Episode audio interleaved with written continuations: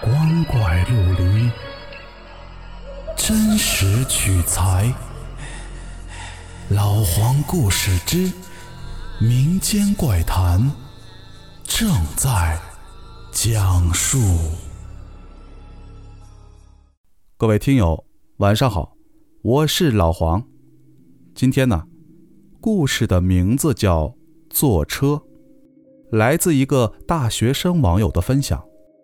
故事讲的是他的同学跟家人开车出去玩，遇到了一个恐怖的瞬间。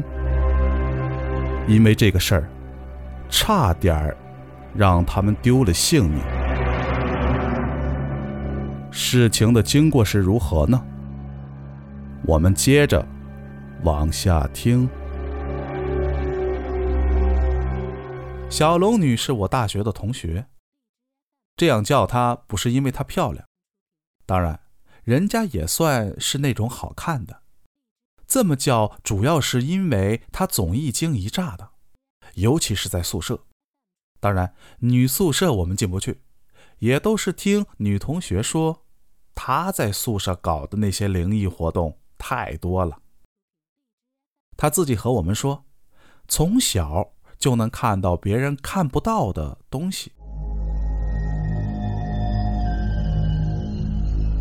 我们说他是不是龙婆的后代啊？因此，小龙女就是这么来的。大二开学。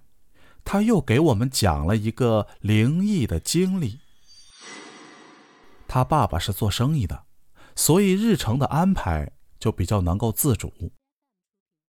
一个暑假，他爸爸带着小龙女和他妈妈自驾去青岛玩。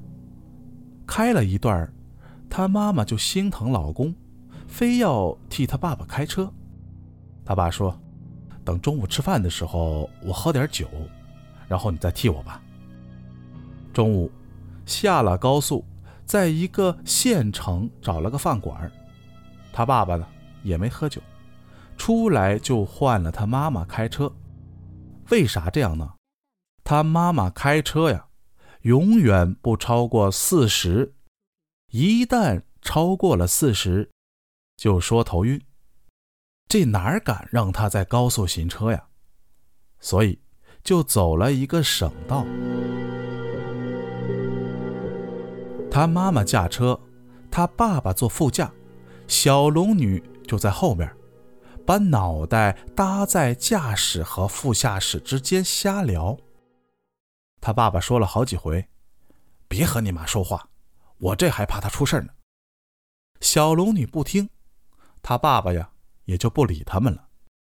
道上这会儿也没什么车，在省道上四十迈其实也不快。正开着呢，小龙女忽然惊叫一声：“怎么了？”小龙女张大嘴说不出话。这话说完没十秒，他妈妈就忽然打轮，车一下就冲了出去。路边是条小河。眼看着就要冲进河了，他爸爸反应过来，赶紧用力这么一拉，车子就撞在了河边的树上。车停了，他爸爸才顾得上发火：“不让你开，不让你开，你非开，你行吗？”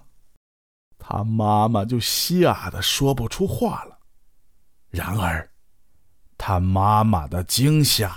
并不是因为他爸爸，小龙女这时缓了过来，就告诉他爸爸：“刚刚刚才我看着路中心跑跑出一个小孩子，没没穿衣服，妈妈妈是为了躲他。